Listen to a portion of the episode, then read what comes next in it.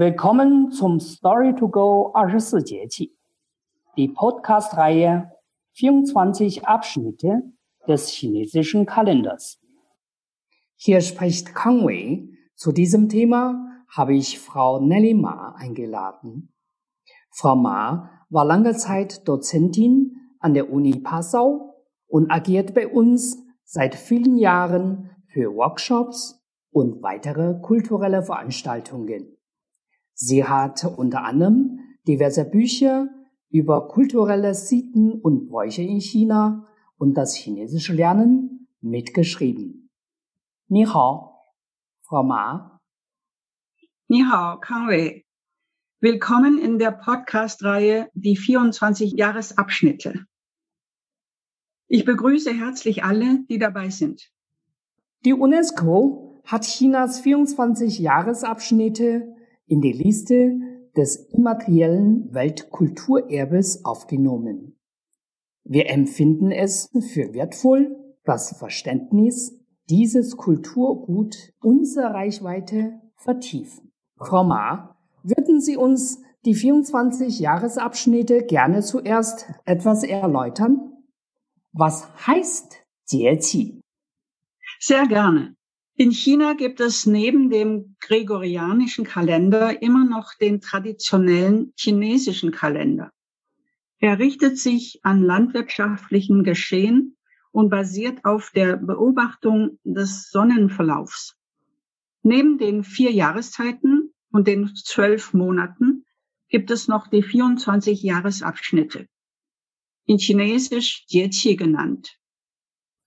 Das Sonnenjahr wird in 24 Abschnitte von jeweils 15 oder 16 Tagen eingeteilt. Das neue Jahr beginnt immer mit dem ersten Neumond nach dem Abschnitt Große Kälte, Dahan. Das liegt am 20. oder 21. Januar. Das ist Yechi.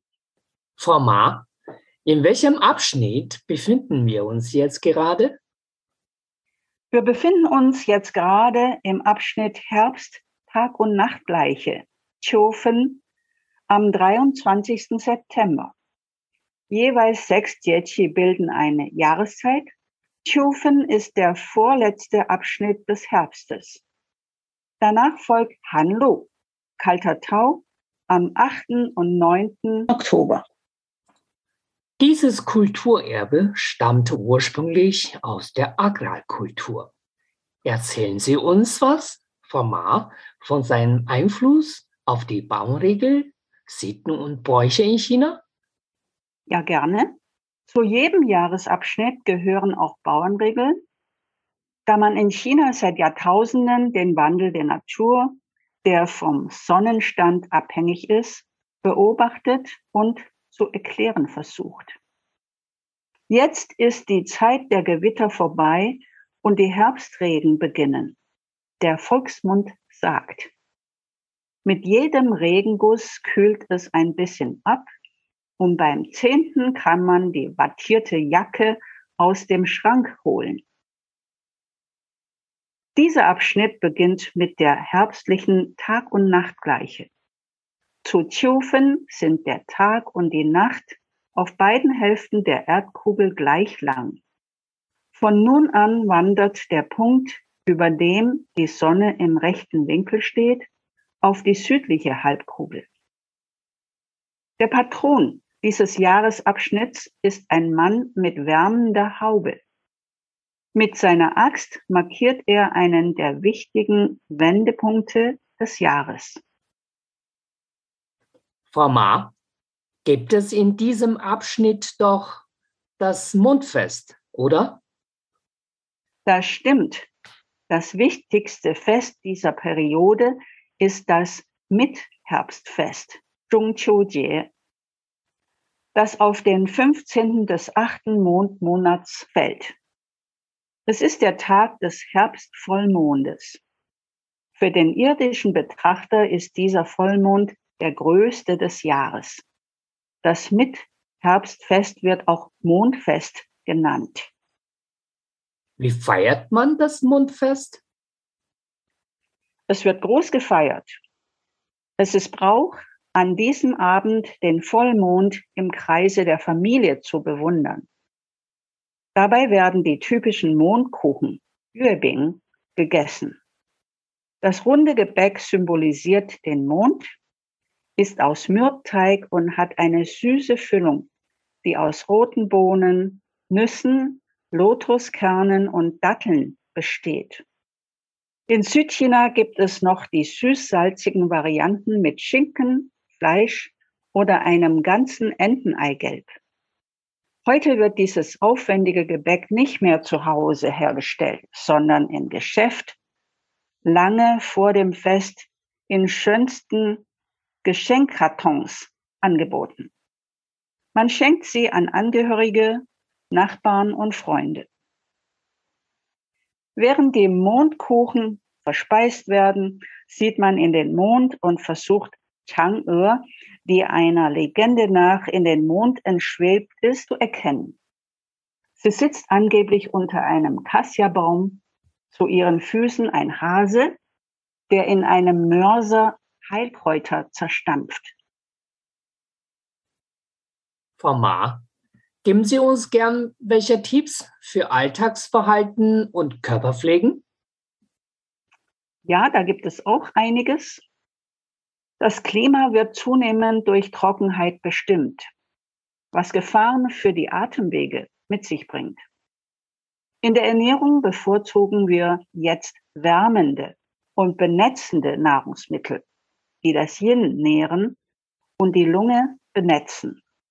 Dazu gehören Sesam, Walnüsse, Klebreis, Honig, Milchprodukte und Birnen. Man sollte jetzt weniger Scharfes wie Lauch, Knoblauch, Ingwer und Chilischoten essen, sondern mehr Säuerliches wie Zitrusfrüchte, Äpfel und Trauben. Auf reichlich Flüssigkeit sollte man auch achten. Wasser schwache Tees, Sojamilch, Milchgetränke aller Art und Obstsäfte stehen hier zur Wahl. Die herbstliche Kälte kann sich auch auf dem Magen schlagen.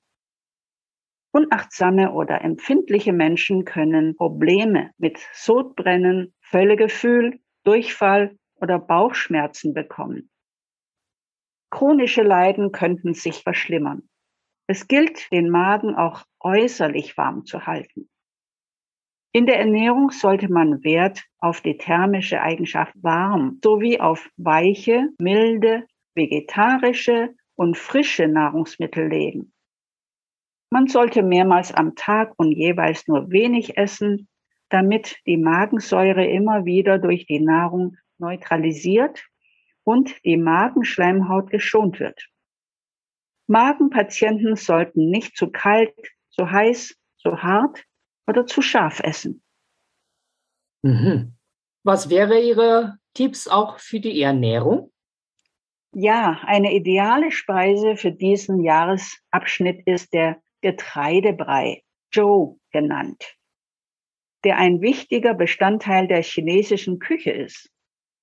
Je nach Region und Zweck wird er aus Reis, Klebreis, Hirse, Maisgrieß oder Gerste gekocht und als Frühstück, Beilage oder vor allem im Süden als Imbiss verzehrt.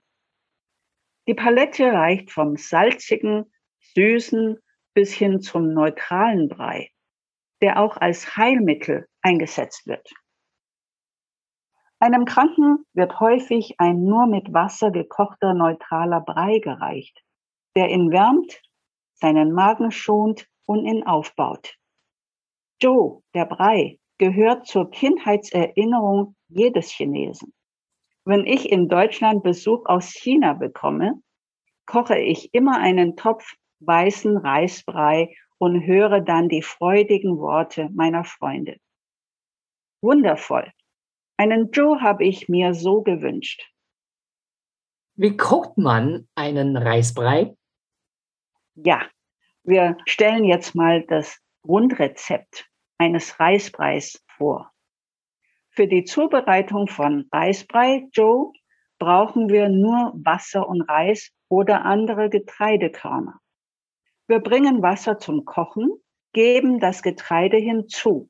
Die Konsistenz des Breis sollte wässrig sein. Das Verhältnis 10 zu 1, das heißt Wasseranteil 10, Getreideanteil 1, könnte ein Anhaltspunkt sein. Bei mäßiger Hitze langsam weiterkochen, bis die Getreidekörner weich sind. Gelegentlich umrühren. Aus der Sicht der traditionellen chinesischen Medizin harmonisiert Reisbrei den Magen, stärkt die Milz, benetzt und nährt die Lunge. Mehr Übungen und auch Kochrezepte, zum Beispiel der Eintopf mit Lamm und weißem Rettich, finden Sie im Buch Gesund Leben im Jahreskreis. Die nächste Folge unserer Jahreskreisreihe ist Shuangjiang, fallender Reif. Ich freue mich sehr, Sie beim nächsten Mal wieder begrüßen zu können. Wunderbar. Das Buch Gesund Leben im Jahreskreis kann man bei uns erwerben. Infos dafür finden Sie auf unserer Homepage www.confucius-münchen.de. Frau Ma, herzlichen Dank für heute und bis zum nächsten Jahresabschnitt. Vielen Dank, bis zum nächsten Mal.